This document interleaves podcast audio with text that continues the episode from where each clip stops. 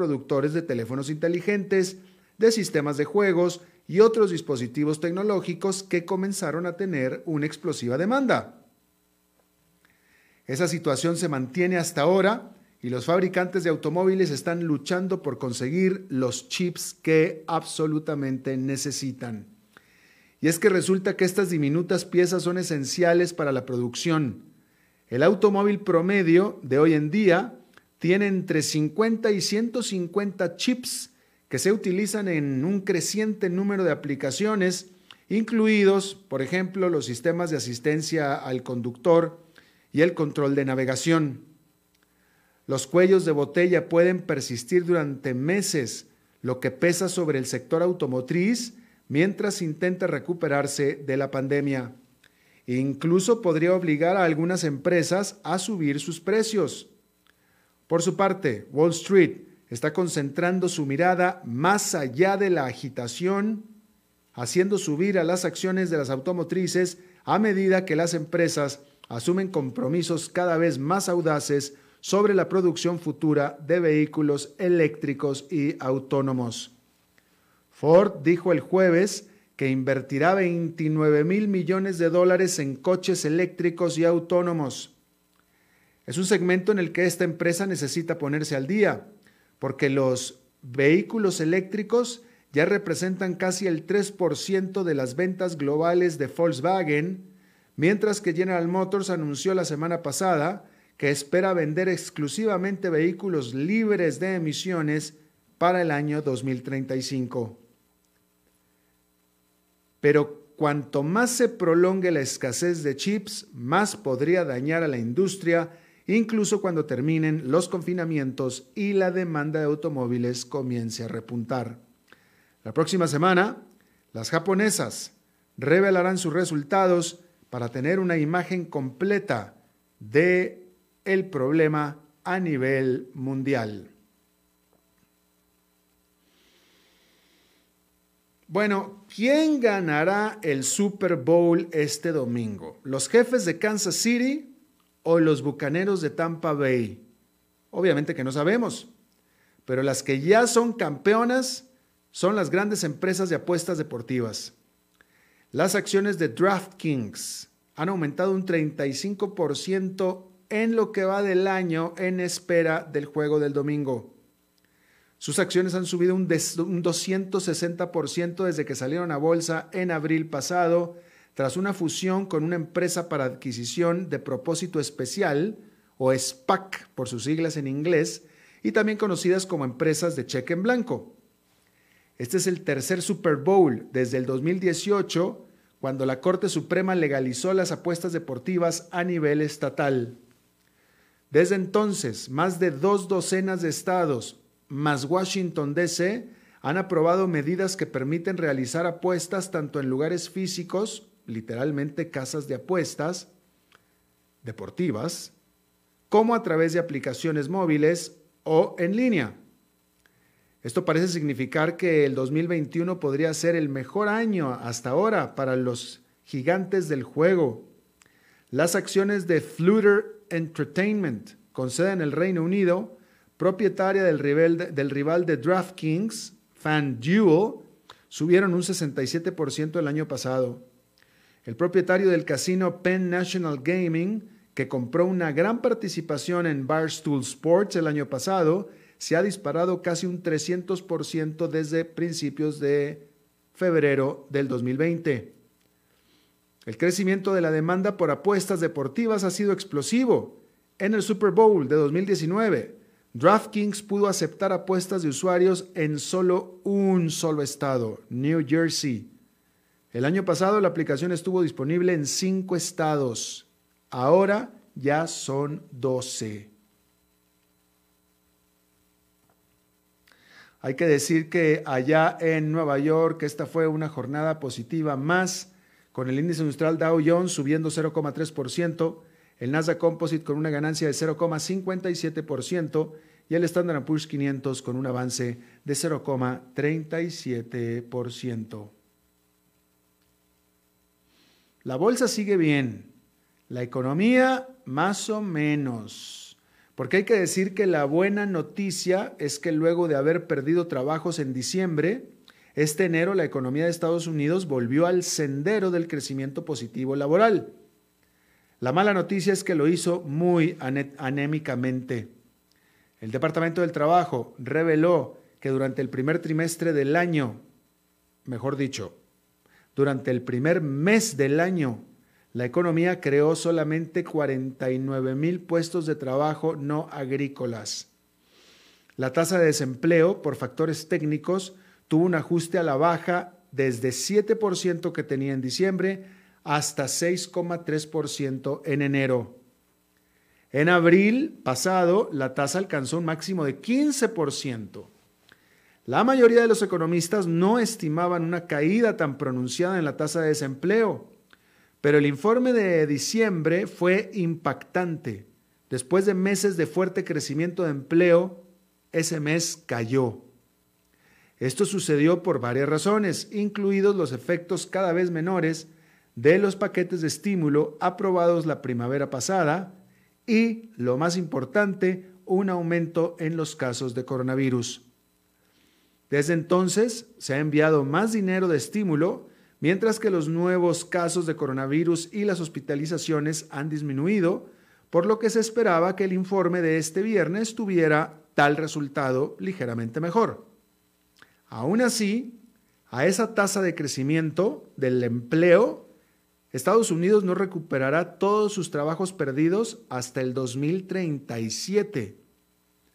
Decir que los 49 mil puestos de enero se crearon solo en algunos rubros puntuales, porque lo que es la construcción, manufactura, comercial, transportación, restaurantes y hoteles, todas estas áreas siguen despidiendo empleados.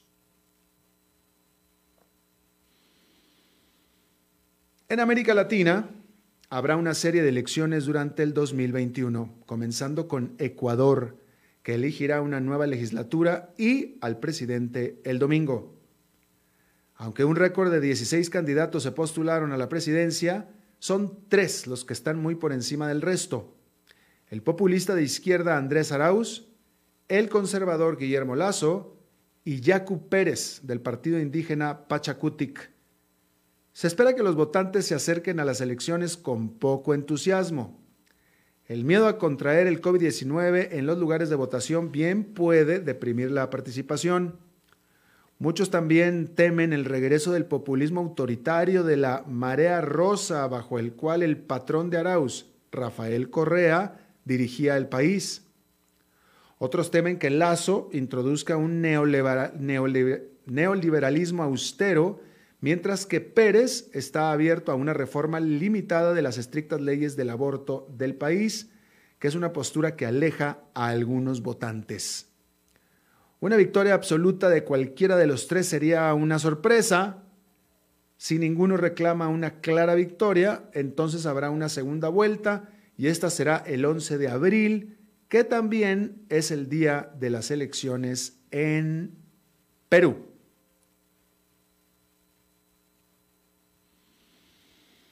En Israel, el tercer confinamiento a nivel nacional que estaba programado para terminar este viernes fue extendido hasta el domingo por la mañana debido a las altas tasas de infección y hospitalización. A partir de entonces se aflojará solo gradualmente. El gabinete, el gabinete israelí se había dividido al aflojar el encierro. Benjamin Netanyahu, el primer ministro del país, y los funcionarios de salud insistieron en que el cierre debe permanecer en su lugar. Otros ministros del gabinete querían que se suavizara. A pesar de esto, hay muchas esperanzas de que Israel pueda reabrir pronto su economía gracias a la campaña de vacunación del gobierno que se desarrolla en una velocidad vertiginosa. Dos tercios de los israelíes mayores de 60 años ya han recibido dos dosis de la vacuna de Pfizer BioNTech. Sin embargo, aunque se han detectado los primeros signos de una disminución de las infecciones en los grupos de mayor edad, el número total de casos y muertes de COVID-19 sigue siendo alto, y esto debido a la rápida propagación de una variante nueva y más infecciosa desde la Gran Bretaña. De tal manera que por desgracia, incluso Israel aún no está fuera de peligro. Bueno, este viernes en la Bolsa de Valores de Hong Kong se lanzó la oferta pública inicial más grande del mundo para una empresa de tecnología desde que Uber salió al mercado en Nueva York en el 2019. El valor de Kuaishu, una aplicación china de videos cortos, rival de, rival de TikTok, que cuenta con más de 300 millones de usuarios activos diarios, casi se triplicó desde un valor de salida de alrededor de 60 mil millones de dólares a casi 160 mil millones de dólares. Eso la elevó muy por encima de otros titanes de las redes sociales más conocidos como por ejemplo Twitter, que tiene un valor alrededor de los 44 mil millones de dólares nada más. Las acciones de Kuaishu fueron más de 1.200 veces más transadas por inversionistas minoristas que esto es un récord para la bolsa de Hong Kong. Kuaishu obtiene la mayor parte de sus ingresos del negocio de transmisión en vivo, donde los usuarios pueden comprar artículos virtuales y presentarlos como regalos a sus anfitriones favoritos. Las transacciones de transmisión en vivo representaron el 84% de los ingresos en el 2019, según reveló la empresa a la Bolsa de Valores. También gana dinero con la publicidad en línea. La plataforma tuvo casi mil millones de sesiones de transmisión en vivo en la primera mitad del 2020. Y tiene ambiciones globales. La versión extranjera de su aplicación, Kwai, tiene ya decenas de millones de usuarios desde Brasil hasta Vietnam. Kwai carece del reconocimiento de nombre de TikTok, su archirrival, pero los, los 5.400 millones de dólares que Kuaushu acaba de recaudar definitivamente podrían ayudar a ponerla en el mapa. La salida a bolsa también se produce cuando el sector tecnológico se enfrenta a una creciente represión regulatoria en China. Fueron las tensiones con los reguladores lo que hizo descarrilar la salida a bolsa del gigante Ant Group a fines del año pasado. Kuaishu aludió a ese riesgo en sus presentaciones, apuntando, entre comillas, el hecho de que el negocio de Internet esté altamente regulado en China. Bueno, no muy lejos de ahí, en reacción al golpe militar del lunes en Myanmar, el gigante cervecero japonés Kirin, Kirin Holdings, este viernes anunció que está rompiendo los lazos con dos fábricas de cerveza en Myanmar que son parte de propiedad de los militares. La compañía, que también fabrica cerveza San Miguel y Tuis, dijo que en el 2015 invirtió ahí en el país pensando que podría contribuir positivamente a la gente y a la economía de un Myanmar recientemente democrático. Pero grupos de derechos humanos han estado instando a Kirin o Kirin a que se retire a raíz de las acusaciones de genocidio dirigidas por los militares contra el pueblo rohingya. Ahora dice estar profundamente preocupado por las recientes acciones de las Fuerzas Armadas, lo que no deja otra opción que terminar urgentemente en su empresa conjunta en Myanmar. Esto lo dice la cervecera japonesa Kirin. Bien. En otra, bueno, ya que estamos hablando de Myanmar, el Consejo de Seguridad de las Naciones Unidas hizo un llamado para la liberación de quien fuera la presidenta de Myanmar, Aung San Suu Kyi, quien también es Premio Nobel de la Paz y que fue electa apenas en noviembre en elecciones confirmadas por observadores internacionales. Sin embargo, lo que sí no hizo el Consejo de Seguridad de las Naciones Unidas fue llamar a esta toma de poder como un golpe de Estado. Y esto lo hizo como un intento de tratar de hacer que China y Rusia, evitar, mejor dicho, que China y Rusia vetaran la declaración, porque si le llevan a llamar, eh, China y Rusia, ¿verdad? Pues, o sea, una tiene un dictador y los, dos tienen dictadores. Entonces le iban a llamar un golpe de Estado, no iban, la, iban a vetar, no le iban a confirmar. Eh, mientras tanto, los generales en Myanmar, los generales del ejército, siguieron su represión y ahora arrestaron a Win Hintain, que es un aliado cercano de la señora Su King. Y por supuesto, como le decimos ayer, también bloquearon el acceso a Facebook.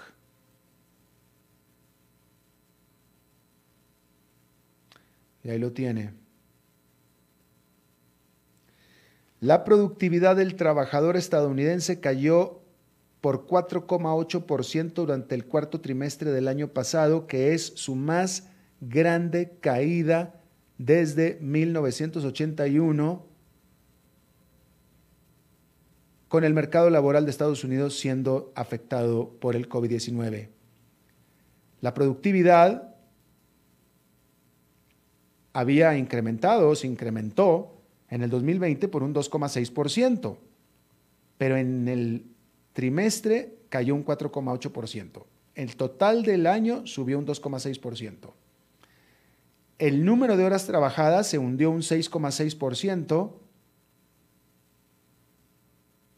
El número de horas trabajadas, estoy diciendo.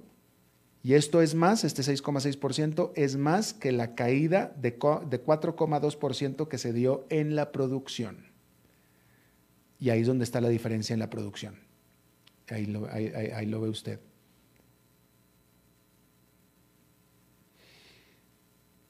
La gigante minera brasileña Vale acordó un pago por compensación de 7 mil millones de dólares al Estado de Minas Gerais, porque hace dos años una de sus represas para juntar agua para su mina de hierro, de metal de hierro, la represa colapsó y esto mató a al menos 270 personas en el eh, torrente del agua después de que se rompió la cortina de esta represa. Y por supuesto que también este desastre causó un muy, muy grande daño ambiental al resto del manto acuífero local y también a los bosques, porque esta agua venía contaminada con residuos de la mina de hierro. Y ahí lo tiene usted, 7 mil millones de dólares de compensación. Y eh, por último, el Comité de Política Monetaria del Banco de Inglaterra anunció a los bancos comerciales de la Gran Bretaña a que se preparen para tener tasas de interés negativas en caso de que las tenga que imponer de aquí a seis meses. Sin embargo, subrayó que no es esto una conclusión y no es una decisión que ha tomado, pero les advirtió que podría tomarla. Asimismo, el Banco Central de Inglaterra aumentó su pronóstico de, para el Producto Nacional Bruto de la Gran Bretaña, sobre todo para la última mitad del año, ya que predice que la alta tasa de vacunación en el país va a venir acompañado de un rebote económico, que básicamente es lo mismo que se espera que suceda en todo el, pues en todas las economías grandes, que es donde se están dando las vacunaciones, sobre todo, principalmente hasta este momento. ¿Sí? Antes de ir a una pausa, déjeme, le digo que eh, la perspectiva de la pandemia, pues va bien porque ya hay vacunas, ¿no? Pero como usted sabe perfectamente bien, las economías, nuestras economías todavía están batallando de manera importante y pues muchas de las cosas que dependen de las, economías, ¿no? Y hay que decir que la pandemia no nada más afecta a los humanos, también afecta a los animales sobre todo en el sentido de que los animales que son, han sido dañados por la huella del hombre y por el hombre y por todo lo que tenga que ver con el hombre, son tratados en los rescates animales. Y los rescates animales necesitan dinero para subsistir, definitivamente. ¿No? Pues el trabajo que hacen es un trabajo caro. Trabajo caro. ¿Usted ha llevado a su mascota al veterinario? No es que el veterinario sea caro, el veterinario tiene que usar insumos. Y estos rescates animales tienen veterinarios, tienen un grupo médico, etcétera, etcétera, ¿no? Le voy a hablar yo de un rescate animal que es el que yo conozco y que es eh, al que yo apoyo, que es el Centro de Rescate Jaguar que está en Limón. Eh, este centro de rescate ya había logrado alcanzar la sostenibilidad marginal, pero se sostenía con la entrada de los turistas, les cobraba 15 dólares para entrar a conocer las instalaciones, a los animalitos, ver cómo los cuidaban, pero pues ya no hay turistas, y si no hay turistas, pues ya no hay 15 dólares, entonces eh, están pasando por una situación muy, muy apremiante, sobre todo porque los costos siguen siendo exactamente los mismos. Entonces, este, pues yo lo conmino a, pues a donar. ¿Por qué no visita el sitio de Jaguar Rescue? Foundation y compra un boleto virtual. Los 15 dolaritos, como si usted fuera a entrar, serían muy buenos para el centro jaguar. O más aún, ¿por qué no adopta a un animal virtual? A mí me encanta esta historia. Hay muchos animales ahí para, para adoptar, muchos. Pero uno que a mí me encantó es un manigordo, este gato, Montés, manigordo, que pues él está perfecto de estado físico, está perfecto, pero tiene un virus que es muy contagioso y que es incurable y por lo tanto pues no, no lo pueden reinsertar a la, a, la, a la naturaleza, porque eso es lo que hacen en el centro de rescate. Jaguar, los reciben, los tratan, los curan y los tratan de reinsertar si eso es lo que se puede hacer. Pero este maní gordo, por ejemplo, pues no pueden porque tiene este virus, en, eh, infectaría a otros gatos dentro de la, de la selva, entonces se tiene que quedar a vivir ahí toda su vida. Y pues está en una jaula, en una jaula grande, pues una jaula grande, pero pues imagínense para un gato montés. Entonces, pues en el centro jaguar le quieren construir pues un ambiente. Eso es lo que le quieren construir. Pero pues para eso necesitan donaciones. Pues no hay dinero. Entonces sería muy lindo que alguien pudiera donar o adoptar a este manigordo para que pueda tener su eh, ambiente y después lo van a visitar. Lo pueden ir a visitar, ¿no? Búsquelos en Facebook y en Instagram, Jaguar Rescue Center y en la internet es jaguarrescue.foundation. Ahí lo tiene usted. Oiga, ahora sí, antes de ir a una pausa, déjenme nada más le, vuelvo al caso de este, yo ya le había dicho aquí, ¿no? Que ya van dos veces que me cortan la luz en tres semanas. ¿Sí? Ya me puse a investigar un poquito más. Si usted ya escuchó este, esta historia, ya sabe de lo que le estoy hablando. ¿Sí?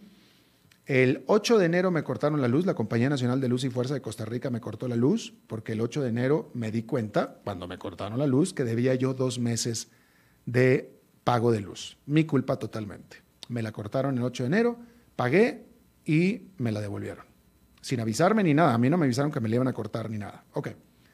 De pronto otra vez, el 2 de febrero, el 3 de febrero, me la volvieron a cortar. ¿Por qué? Porque el recibo de enero se había vencido el 29 o el 28 de enero, entonces ya era el 3 de febrero y me la volvieron a cortar por falta de pago. En este evento en el que alguien tiene un servicio mensual y de pronto en menos de un mes, en tres semanas nada más, ya incurre en falta de pago dos veces. ¿Cómo es esto posible? No entiendo. Vengo y toco otra vez el tema porque ya descubrí que no soy el único. La historia es esta, por si usted no lo sabía, yo creo que sí lo sabía, pero por si no lo sabía, hubo una prórroga, una condonación de pagos de la Compañía de Fuerza y Luz por la pandemia hasta el 31 de marzo. Es decir, usted podía no pagar la luz hasta el 31 de diciembre, discúlpame, hasta el final del año pasado, hasta el 31 de diciembre, sin penalidad. Usted, no, usted podía no pagar sin penalidad, obviamente la, deuda se le acumula pero le dieron una prórroga, obviamente para tratar de ayudarlo por la pandemia, porque mucha gente se quedó sin trabajo, sin ingresos, etcétera, etcétera, como usted perfectamente bien sabe. Bueno, pero esta prórroga terminó el 31 de, de eh, eh, diciembre. Es por eso que a mí en lo personal me cortaron la luz el 8 de, de enero o el 7, porque yo sin saberlo debía dos meses. Pero el punto es que como se acabó la prórroga el 31 de diciembre, entonces ahora sí están siendo a rajatablas. A un amigo cercano mío también le cortaron la luz porque se pasó tres días de su fecha de corte de enero. También se la cortaron. Es decir, que esto es un problema generalizado. No, no me pasó nada más a mí y a mi amigo. Esto es un problema generalizado. Yo sí tenía plata para pagarla y la pagué y me la reconectaron. Mi amigo también. Pero yo soy privilegiado y estoy seguro que mi amigo también. Pero de lo que estoy más seguro es que la Compañía Nacional de Fuerza y Luz se lo está haciendo a gente que todavía no puede pagar, porque todavía hay mucha gente en Costa Rica que no puede pagar su recibo de luz, al menos a tiempo. Muchísima gente, muchísima. Yo dudo demasiado que ahora 5 de febrero haya mucho más gente trabajando y con ingresos que la que había hace 3, 4 meses. Lo dudo demasiado. La situación todavía sigue estando paupérrima económica en este país. Y si la compañía de Fuerza y Luz está haciendo esto a la gente, de nada sirvió la prórroga hasta el 31 de diciembre. De nada sirvió. Porque el que no podía pagar, el que no podía pagar su recibo de luz hasta el 31 de diciembre, tampoco lo puede pagar hoy, porque la cosa no se ha mejorado. Y que una compañía, prórroga o no, pandemia o no, que una compañía te corte tu servicio porque te pasaste 3, 4, 5 días y aunque fueran 10 y te lo corten y encima sin avisarte, eso está mal. Eso está equivocado, eso está mal, muy mal, en cualquier circunstancia. Y ahora en una circunstancia de premio, de premio económico como el que está este país, peor aún, peor. Y peor viniendo de una empresa estatal, que el Estado se debe al pueblo. Eso está mal, mal, mal, mal. Deleznable y denunciable definitivamente. De nuevo, si, van a hacer eso, como lo están haciendo, de nada sirvió la prórroga hasta el 31 de diciembre, de nada. Porque la misma gente que no lo puede pagar entonces todavía no puede pagarlo. Y no creo que eso se repita en muchos países. O sea, ¿en qué país, en qué circunstancia alguien te corta un servicio porque no, lleva cinco días de retraso el pago?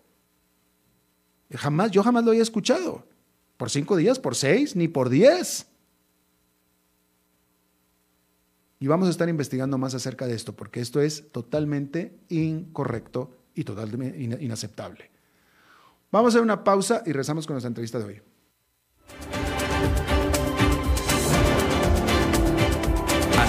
con Alberto Padilla por CRC 89.1 Radio.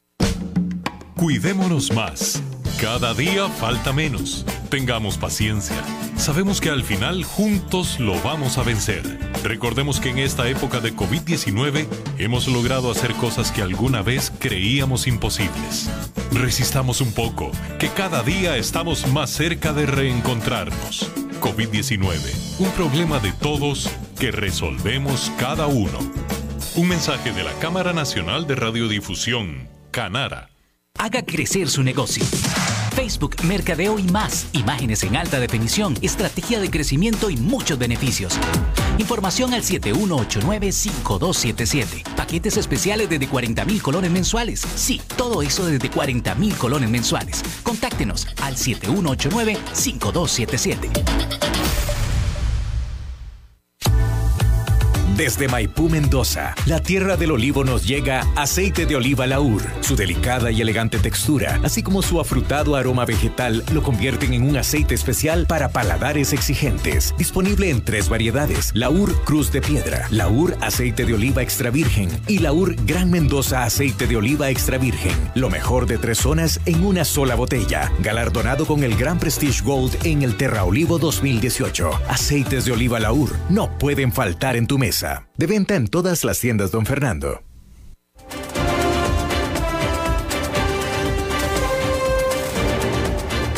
Seguimos escuchando a las 5 con Alberto Padilla.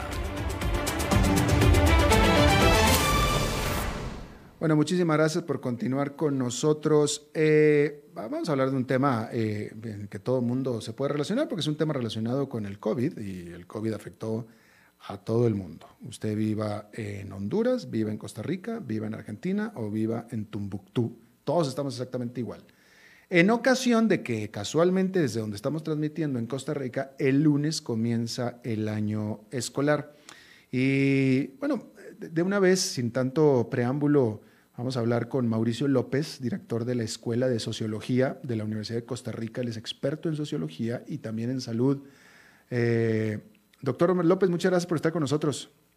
Un placer, muchas gracias a ustedes por la invitación. Gracias. Eh, a ver, ahora sí que muchas de estas preguntas que yo voy a hacer las voy a hacer desde la, desde la inocencia, desde la candidez, porque eh, yo ya no tengo hijos eh, de, edad de escuela, ya mis hijos ya están en la universidad, pero yo quiero pensar, y, todos los adultos pues conocemos y somos conscientes de cómo fue que vivimos y estamos viviendo esta pandemia y los encierros, ¿no? Pero me imagino que simplemente por la poca experiencia, por la poca eh, tiempo que han vivido en este mundo, los niños, los chicos lo, tuvieron que, vivir diferente, ¿no? Este, y empieza, ya se, ya se completó todo un año, todo un ciclo escolar después de que empezó la pandemia. Eh, ¿qué, ¿Qué, experiencias se han vivido de primera mano en el país donde usted se encuentra, doctor, o en el, ah, internacionalmente respecto a cómo los chicos vivieron estos confinamientos, el estudio desde la casa, etcétera? Bueno, aquí lo primero es que habría que pensar en, en la serie de dificultades, ¿verdad?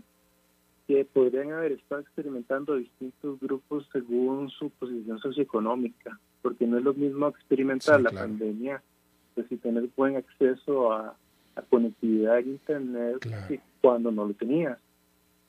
Eh, uno podría pensar, por ejemplo, aquí en, el caso nuestro de Costa Rica, eh, datos del Estado de la Nación, que es donde uno donde se han estado realizando investigaciones al respecto, apuntaban que, por ejemplo, en, en, en cierto estrato de población, hogares de hogares pobres, si acaso el 30, y, el 30% más o menos de, personas tienen acceso a una buena conectividad. Entonces las experiencias varían, yo creo que en primera instancia por, por, si estamos hablando de un sistema público, estamos hablando de un sistema educativo privado, no podría pensar que son las condiciones son, son mejores, ¿verdad? Y por la serie de, este, desigualdades que hemos venido experimentando en el país en, términos de acceso a los sistemas de escolaridad y ya habría que hablar también de cómo se experimentaría este, ese, ese, ese cambio, digamos, que fue brusco de una, de, una, de una presencialidad a la virtualidad, si estábamos realmente preparados, que al menos en el caso del sistema público uno podría suponer que, que estamos poco preparados, ¿verdad?, para ello. A nivel de primaria y secundaria, estoy hablando, igual a nivel también universitario, pues habían sus problemas. Claro. hay que, habría que empezar eh, por ahí, y me parece que el reto es cómo recuperar, lo que yo diría, tiempo perdido, ¿verdad? Bueno, esa es una. Y, ya que estamos hablando de eso, también le pregunto, en el caso de los, de los, de los adultos también, eh, usted, si es que lo has estudiado, lo has visto, eh, ¿tú crees que se hayan establecido cambios, modificaciones en nuestra manera de relacionarnos con nuestros cercanos y con los no a partir de la pandemia? Sí, o sea, la, pandemia trae, eh, eh, vamos a ver, vamos a vivir nuevos tiempos, estamos viviendo nuevos tiempos en, en, las, en, nuestras prácticas y formas de relacionarnos con los demás.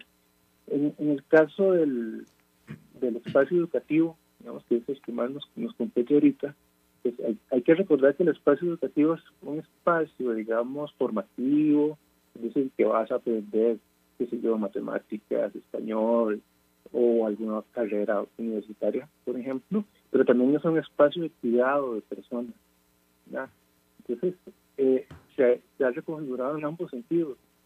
La virtualidad implica que es un espacio de formación distinto al que estábamos acostumbrados anteriormente. Y por el lado del cuidado, habría que pensar que se ha, que se ha descuidado también. Es decir, por ejemplo, te pongo un ejemplo, el asistir a una escuela para muchas personas implicaba tener asegurado eh, comida, ¿no? O almuerzo, o alguna, solventar necesidades de, de nutrición. Entonces, eh, habría que pensar en en, en, en cuánto haremos cambiado nuestros hábitos, ¿verdad? En cuanto a formación, en cuanto a cuidado. Lo mismo en el caso de las, de, por ejemplo, piensa usted un estudiante que, no sé, de edad escolar, que tuvo que quedarse en la casa. ¿Cómo cambió eso las relaciones entre padres e hijos, por ejemplo, madres e hijos, madres e hijas, ¿verdad? En, en estas dinámicas. Yo creo que ahí, ahí también se, se recupera, yo creo que la importancia del sistema educativo como un espacio de cuidado interpersonal. Eso es muy importante.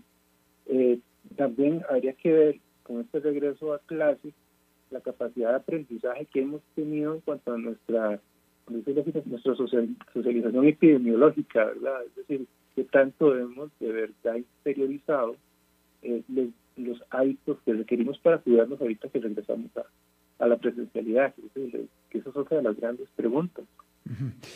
Eh, yo, tengo que decirle que a mí me ha sorprendido mucho, eh, eh, las, ya desde hace varios meses he estado yendo, saliendo regularmente a restaurantes y estos están llenos. Estos están este, llenos como, como si no hubiera pandemia y como antes de la pandemia. Yo, yo pensé que la gente iba a estar más temerosa, iba a estar más hecha a quedarse en casa pero en muchos sentidos, incluso aquí en la ciudad de San José, el tráfico en las calles llega a ser casi, casi, no, no voy a decir que los mismos niveles prepandémicos, pero se acercan. Entonces, he visto más normalidad de la que pensé que iba a haber, más y más pronto. Pero eh, también habría que ver el, el, asunto con, con, el sistema educativo, por lo menos está regulado. Entonces, eh, habría ya de entrada, este, digamos que cambia tu conducta de entrada. Es decir, eh, si usted va a un establecimiento, no lo dejan entrar sin tener la mascarilla, por ejemplo. Entonces, eh, hay sistemas, hay, el sistema educativo sí, sí podría cumplir ese rol, ahora sí, formativo en cuanto a cómo nos cuidamos de un virus, ¿verdad? O de una pandemia, que debería de hacerlo. El tema aquí es también infraestructura, es decir, cuántos de estos centros educativos estarán en posición de poder hacer, valer y cumplir esas reglas, porque necesitas recursos, ¿verdad? Necesitas que la gente use mascarilla, necesitas eh, que a la entrada de un, colegio, pues, eh, pues, haya, no sé, alguien dándote jabón, este, y muchas veces en colegios públicos a veces ni, papel higiénico había. Aquí estamos hablando antes de la, de la pandemia, ¿verdad? Uno había agua. Entonces, eh, ahí se abre otra de las preguntas. Yo creo que en términos de forzar a comportarse a la gente, el sistema educativo sí lo puede hacer. Las es que ocupan los recursos para hacerlo. Eh, y entonces ahí estarían cumpliendo también esa función y también la función misma de socialización que, y de cumplimiento de estas normas sanitarias que, que también van a hacer valer los, y los docentes con, con sus limitaciones, ¿verdad? Pero podrían hacerlo. ¿Vale? Claro. Eh, bueno, sí, yo, yo estoy de acuerdo en que hay cosas, como usted estaba mencionando, eh, eh, yo, yo, me acuerdo que en los últimos años, cuando uno andaba en alguna ciudad o en algún aeropuerto, usted veía a los asiáticos que portaban siempre cubrebocas. Y yo decía, vaya, yo no, no, no, no reflexionaba mucho en el asunto, pero los asiáticos traían cubrebocas y los demás no. Claro, porque allá han vivido otros virus este, importantes que nosotros no. Yo creo que ahora en el futuro todos vamos a traer cubrebocas, por ejemplo, ya por, por, o sea, va a ser como parte de la indumentaria diaria. Sí. Me parece a mí. Sí, yo creo, yo creo algo parecido, por lo menos, o al menos en lo que resta de este tiempo. Yo creo que al, menos en estos espacios, como el, el educativo, ¿no? Que le decía, sí, sí, sí podría uno decir que podría ser exitosa esa, esa ese, ese, nuevo aprendizaje y de adquisición de nuevas, de nuevas, de un nuevo hábito, ¿no? De, cuidarse, de lavado de manos, de distanciamiento, eh, con, sus problemas, pero digamos que sí, sí, sí, hay un mayor grado de éxito que en otros espacios, digamos, eh, eh, que, quizá no, no, no, están, no son como el espacio educativo, pero el espacio educativo sí tiene las condiciones para hacerlo. Eh, lo que lo que ocupan son recursos, ¿verdad? Claro. Ese es el gran tema. Claro. Y lo otro es ver que tanto eh, qué tanto se va a, digamos, cuando, cuando, cuando yo hablaba, o sea, estamos eh, ante un regreso a, a la presencialidad, pero también incorporando con, eh, componentes de virtualización, porque habría que pensar que en, las, que en los currículos escolares pues serán híbridos, ¿no? Futuro, ¿no? Podría pensar Eh, eh, era justo. incorporar nuevos, nuevos, nuevos componentes virtuales y lo virtual también habría que estudiar el impacto que tiene lo virtual en las personas, por ejemplo, el uso constante de redes sociales, cómo creas pensamientos distorsionados, fake news, este, cómo generan diferentes tipos de ansiedades ligadas a tu apariencia, ¿no? En línea, qué sé yo. Entonces estamos ante un nuevo mundo también, ante un espacio escolar diferente muy diferente al que conocíamos. Definitivamente. Ya para despedirnos de manera muy rápida, por favor, usted que es profesor, ¿usted piensa que va a volver la presencialidad, las clases presenciales como antes de la pandemia, o eh, así, o igual, o, o, ya no? Depende, vamos a ver, por ejemplo, en, la, en, las universidades públicas, como por ejemplo en la Universidad de Costa Rica, yo creo que no, nos encaminamos a un cambio a, a modalidades más híbridas, digamos, mm. presencial, virtual. Eh, pero, ojo, se, se, requeriría también de parte de la misma institución escolar el poder destinar recursos para lograr eso. Claro. Decir, por ejemplo, se pueden dar cursos virtuales, pero ¿qué pasa si tienes un sector de población escolar que no tiene capacidad de comprar una tablet o una, una, una PC o una computadora? Bueno, el sistema escolar podrá darles eso.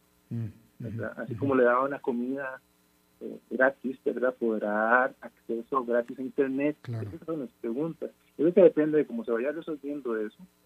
Eh, estaríamos ante escenarios que sí, puedan, sí van a ser más híbridos. Y en el sistema escolar, eh, secundario, ya en, en, niveles no, no universitarios, no de educación superior, eh, esas preguntas se, se tienen que lanzar con más, con más fuerza y sobre todo aspectos de, de de mantener a estas personas en, en, en, bajo el cuidado y bajo la formación del sistema escolar, porque no, no, nos podemos permitir el lujo de perder a estas personas, ¿verdad? Que fue lo que pasó en la década de los 80, ¿verdad? Y que eso se, se traduce a generaciones después eh, en personas que la única opción de empleabilidad son empleos de baja, claro. baja escolaridad, ¿no? que son claro. empleos más remunerados, o si no, actos como bueno, en Costa Rica eran los, los, chapulines, ¿no? Eran como, como bandas de maras, ¿no? Que surgieron al, al, calor de esa deserción escolar, de esa expulsión y exclusión que se dio. Y nosotros estamos, en, uh, también hay que cuidar mucho de eso, porque digamos que el sistema escolar también hay que pensarlo como que forma parte de relaciones sociales más amplias, es decir, se articula con distintos tipos de estructuras familiares, con distintos tipos de clases sociales, ¿verdad? Entonces, habría que ver en nuestro caso también como la, la crisis económica que, que, que estamos en, enfrentando también se va a traducir en expulsión de gente Claro. del sistema escolar que cuida a la gente, ¿verdad? Claro. Mauricio López, director de la Escuela de Sociología de la Universidad de Costa Rica, le agradezco muchísimo que haya charlado con nosotros. No, a, usted por, por, por estas re- reflexiones y un, un placer, ¿no? Muy amable. escuchar. Muchísimas gracias. Bu- Bueno, y nos vamos directito con eh, Humberto Saldívar, porque es viernes y, bueno, estamos de lujo porque Humberto Saldívar vino en persona. No te habíamos visto aquí en persona en, de- desde la pandemia. ¿Un año?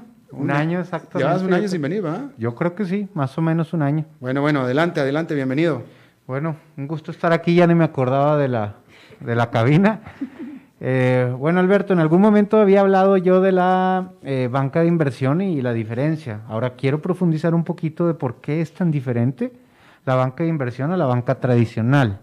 Normalmente la banca de inversión es un capital de riesgo, sobre todo la banca de inversión internacional, que lo que viene es a buscar un equity, o sea, eh, a, buscar aquellas empresas que están buscando capital, más bien financiamiento, pero que eh, tienen una tendencia a crecimiento, ya sea un project finance, un capital de trabajo, este, créditos mezanín, lo cual significa que dentro de la inversión ellos van a participar con un riesgo porcentual con el objetivo de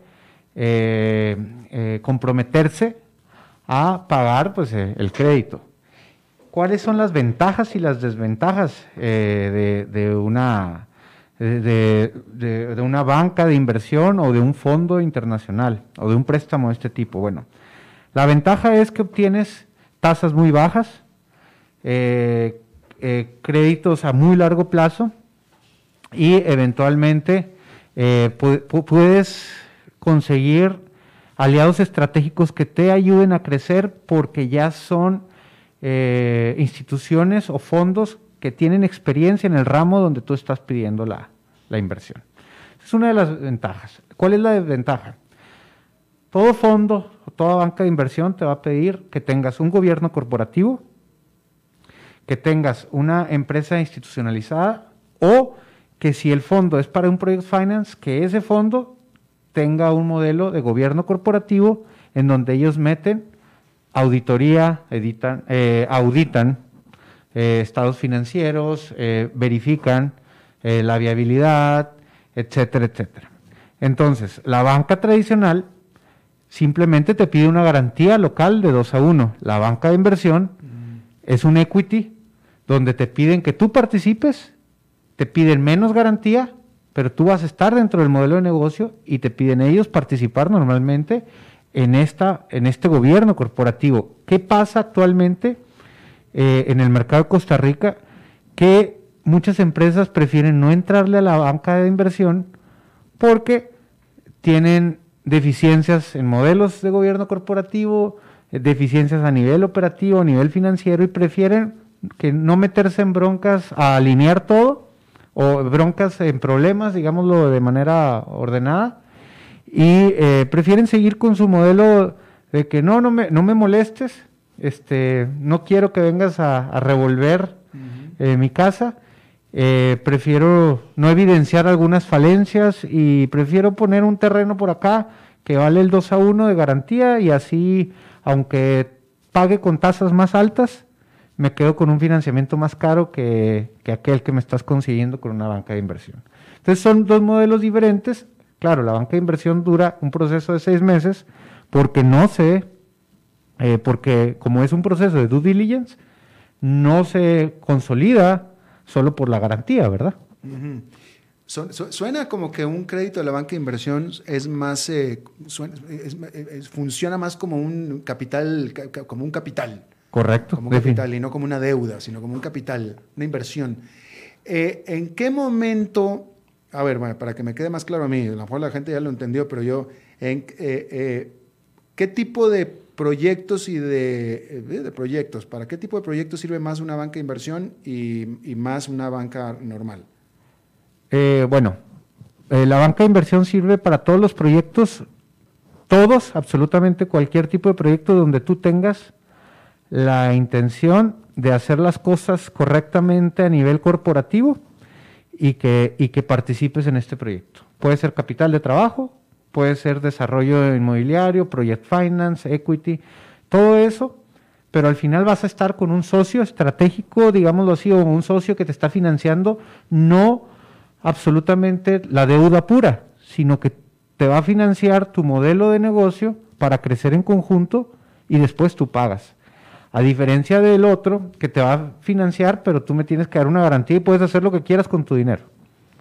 O, sea que, o sea que un, un, crédito o una banca de inversión también la puedes usar para lo que una empresa regular usa un crédito de la banca normal pagar salarios, pagar proveedores, también para lo mismo. Correcto, a eso se le llama capital de trabajo. necesito, necesito fondos para invertir en capital de trabajo que me va a permitir a mí ser más rentable, a generar eficiencias, pero yo no tengo ahorita ese, ese financiamiento y aparte muchas veces se buscan eh, alianzas estratégicas o empresas que no nada más vengan a eh, capitalizarse o, digamos, a, darme el fondo, sino que me ayuden a crecer en conjunto. Eh,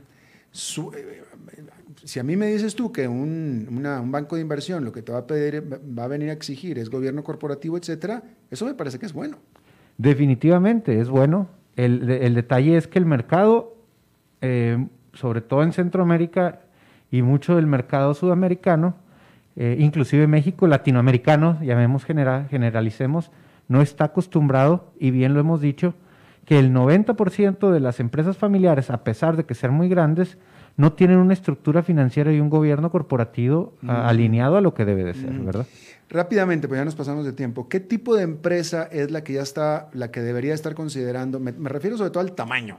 Debería estar considerando un banco de inversión. Un banco de inversión, sobre todo a fondos internacionales, son empresas que necesiten por lo menos un capital de 10 millones de dólares para arriba. Entonces estamos hablando de una empresa grande. Eh, pues en realidad es una empresa mediana, porque tú puedes necesitar 10 millones de dólares, pero no solo en un año. Puedes hacer proyectos a 3, 5 años, ¿verdad? Entonces, pero si tú tienes por lo menos una garantía del 30% eh, eh, o al 70% de, esa, de ese capital que estás pidiendo, de ese financiamiento, eres viable siempre y cuando estés estructurado y puedas demostrar que tu modelo de negocio propuesto a la banca de inversión sea rentable en el largo plazo. Mm, ahí está. Humberto Saldívar, muchas gracias. Gracias a ti, Alberto. Gracias, buen fin de semana. Bueno, eso es todo lo que tenemos por esta emisión de A las 5 con su servidor Alberto Padilla. Muchísimas gracias por habernos acompañado. Espero que termine, espero que tenga muy buen fin de semana, que termine esta semana muy bien también y nosotros nos reencontramos por acá el lunes. Que la pase muy bien.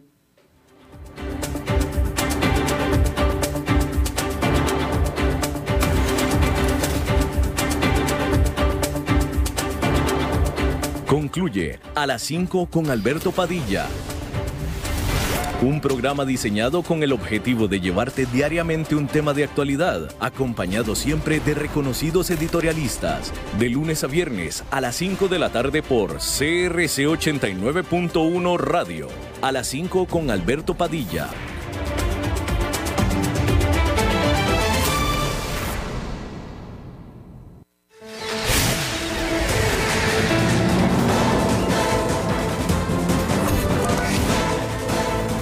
Inicia el resumen informativo en noticias CRC 89.1 Radio.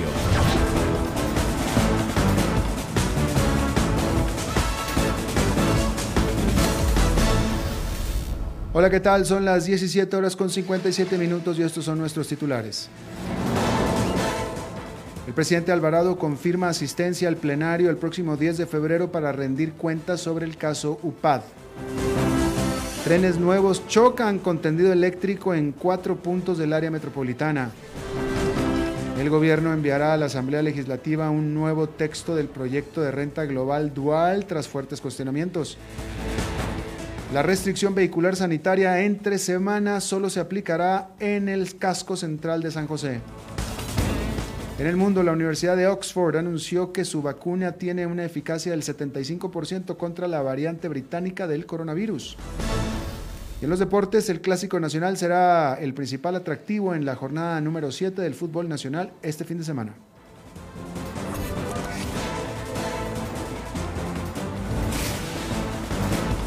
Política. El presidente Carlos Alvarado confirmó su asistencia el próximo 10 de febrero a la comisión que investiga la Unidad Presidencial de Análisis de Datos, la UPAD lo hará a pesar de que no comparte que la comparecencia se dé en plenario legislativo. Mediante sus redes sociales, el mandatario dijo que la mayoría de diputados que aprobó que la audiencia se realice en el plenario están irrespetando las normas constitucionales.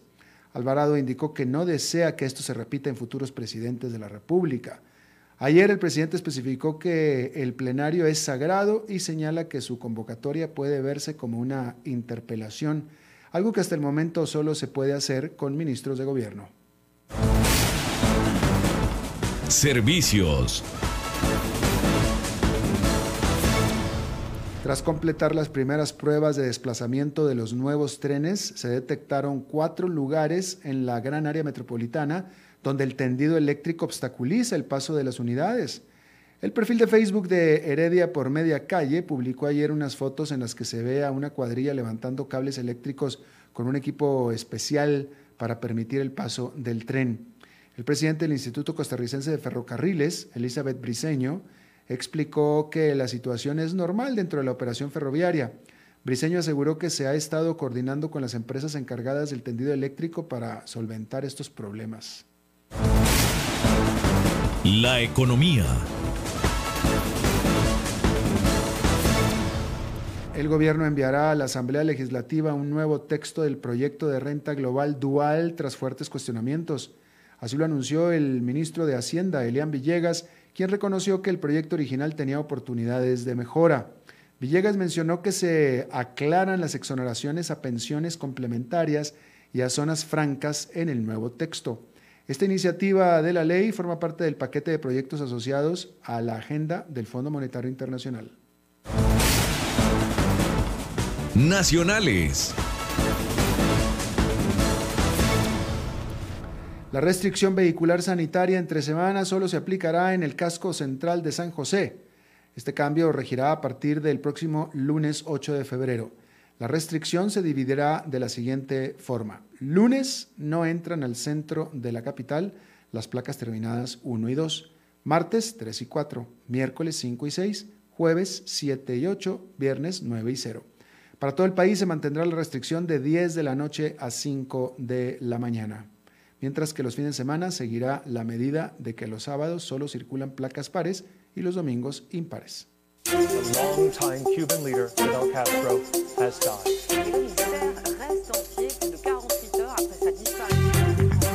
Internacionales.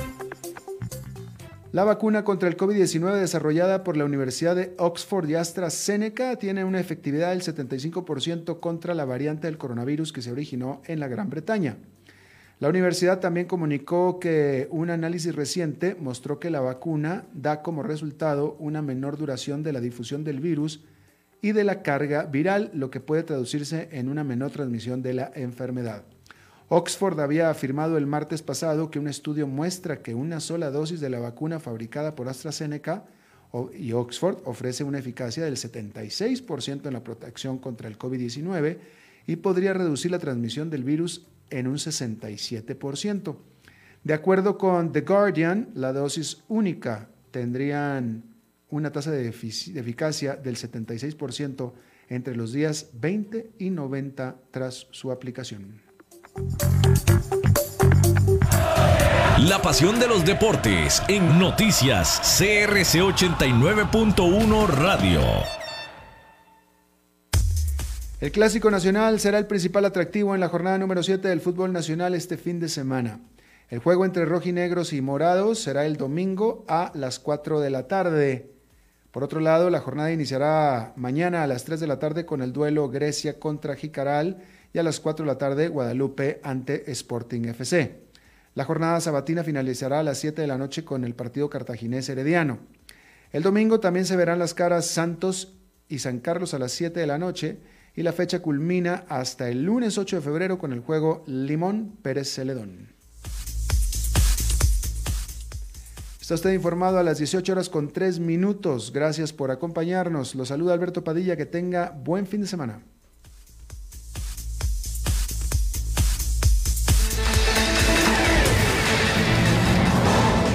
Más noticias en nuestra web, crc89